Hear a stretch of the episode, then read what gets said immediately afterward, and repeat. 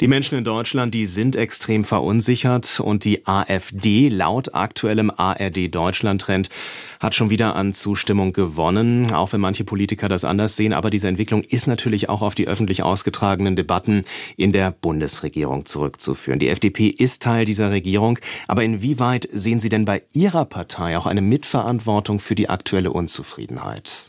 Also wir haben ja die Regierung mit SPD und Grünen nicht äh, gebildet, äh, weil wir besonders Lust auf staatsorientierte Parteien wie SPD und Grüne hatten, sondern weil das das Beste war, was erreichbar war. Wir erinnern uns, mit der Union ging es nicht. Der Streit zwischen Armin Laschet und Markus Söder herrschte davor und äh, die Bürgerinnen und Bürger hatten ja so entschieden, Fortsetzung der großen Koalition, die uns ja viele der Probleme, über die wir heute sprechen, hinterlassen haben, wollten wir nicht. Dann kam dem brutalen russischen Angriff auf die Ukraine, kam alles anders. Und seitdem kämpft die Bundesregierung natürlich mit vielen Themen, die zu bewältigen sind. Vor allen Dingen haben wir große Erblasten, wenn Sie allein mal an die Ausstattung der Bundeswehr denken oder auch an die immensen Investitions- und Sanierungsrückstände im Bereich von der Schiene oder von der Straße, also im Bereich der Infrastruktur. Aber was sollte denn Ihre Partei jetzt ganz konkret machen, um etwas dagegen zu tun, dass eben zum Beispiel immer mehr Menschen die AfD favorisieren? Wir haben uns ja als FDP auf den Weg gemacht, um in dieser Fortschrittskoalition marktwirtschaftlich und bürgerorientiert rechtsstaatlich den Klimaschutz einerseits zu erreichen, aber gleichzeitig Bürgerinnen und Bürger zu entlasten. Das ist uns ja auch gelungen.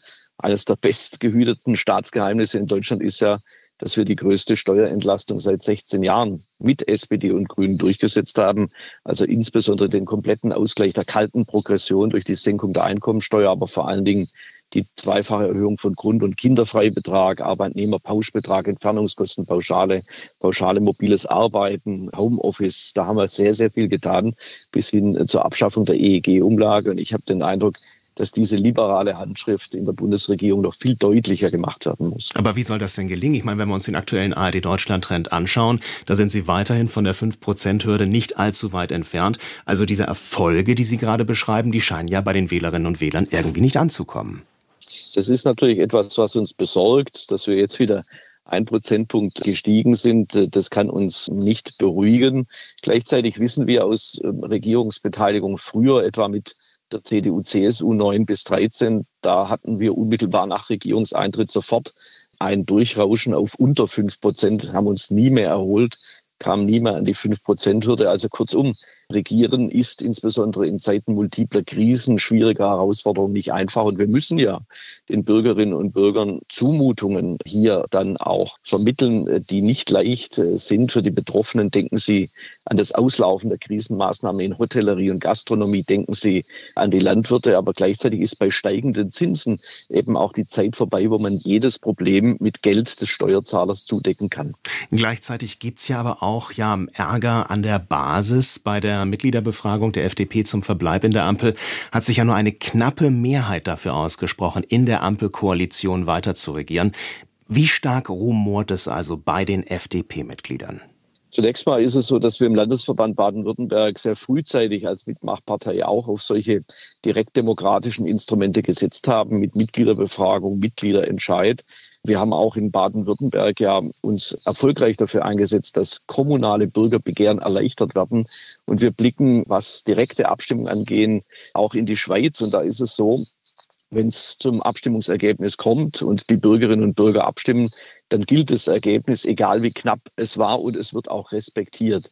Und das empfehle ich unserer Partei jetzt auch mit diesem Ergebnis. 52 Prozent haben gesagt, nein, der Bundesvorstand soll sich gar nicht mit der Frage beschäftigen, aus der Bundesregierung auszutreten, sondern ich schließe daraus, dass eben eine knappe, aber deutliche Mehrheit der Parteimitglieder an der Basis sagt, macht euren Job, erledigt die Aufgaben in der Bundesregierung, helft mit, dass diese Bundesregierung eben marktwirtschaftlich und bürgerorientiert die Aufgaben löst. Dass es 48 Prozent gibt, die aus guten Gründen anders abgestimmt haben, zeigt, dass es ein ehrliches Ergebnis ist. Und ja, wir werden also jetzt mit unseren Parteimitgliedern sprechen, wie wir eben FDP-Politik noch besser kommunizieren können. Denn ich habe den Eindruck, dass viele Menschen gar nicht wissen, was wir alles in der Bundesregierung in die richtige Richtung bewegt haben.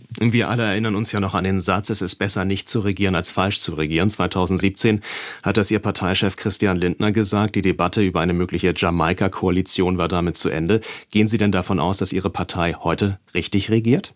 Also wir haben ja damals viel Kritik einstecken müssen. Die Kritiker sagten, ihr habt euch der Verantwortung in der Regierung nicht gestellt. Damals waren die inhaltlichen Themen unüberbrückbar. Da ging es ja auch zum Beispiel darum, dass Bundeskanzlerin Merkel das Verbot des Verbrennungsmotors partout haben wollte und wir einen anderen Kurs gehen, etwa durch die E-Fuels, durch die synthetischen Kraftstoffe, für die wir uns ja auf europäischer Ebene jetzt auch einsetzen im Sinne der Technologieoffenheit und der Arbeitsplätze bei uns. Kurzum, wir haben uns jetzt in einer Koalition mit SPD und Grünen der Regierungsverantwortung gestellt und gerade in Zeiten von Krieg und Krise. Es sind ja zwei militärische Konflikte in nur vier Flugstunden Entfernung direkt in unserer Nachbarschaft zu bewältigen, auch mit massiven Auswirkungen auf uns, auf unsere Wirtschaft, haben wir uns jetzt mit einem klaren Ergebnis der Mitgliederbefragung dazu entschieden, auch weiterhin zur Verantwortung zu stehen. Und ich glaube, es lohnt sich darauf, die Kraft zu konzentrieren.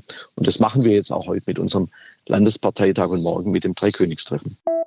Die interessantesten Interviews zu den spannendsten Themen des Tages. Das ist SWR aktuell im Gespräch. Jetzt in der ARD Audiothek abonnieren.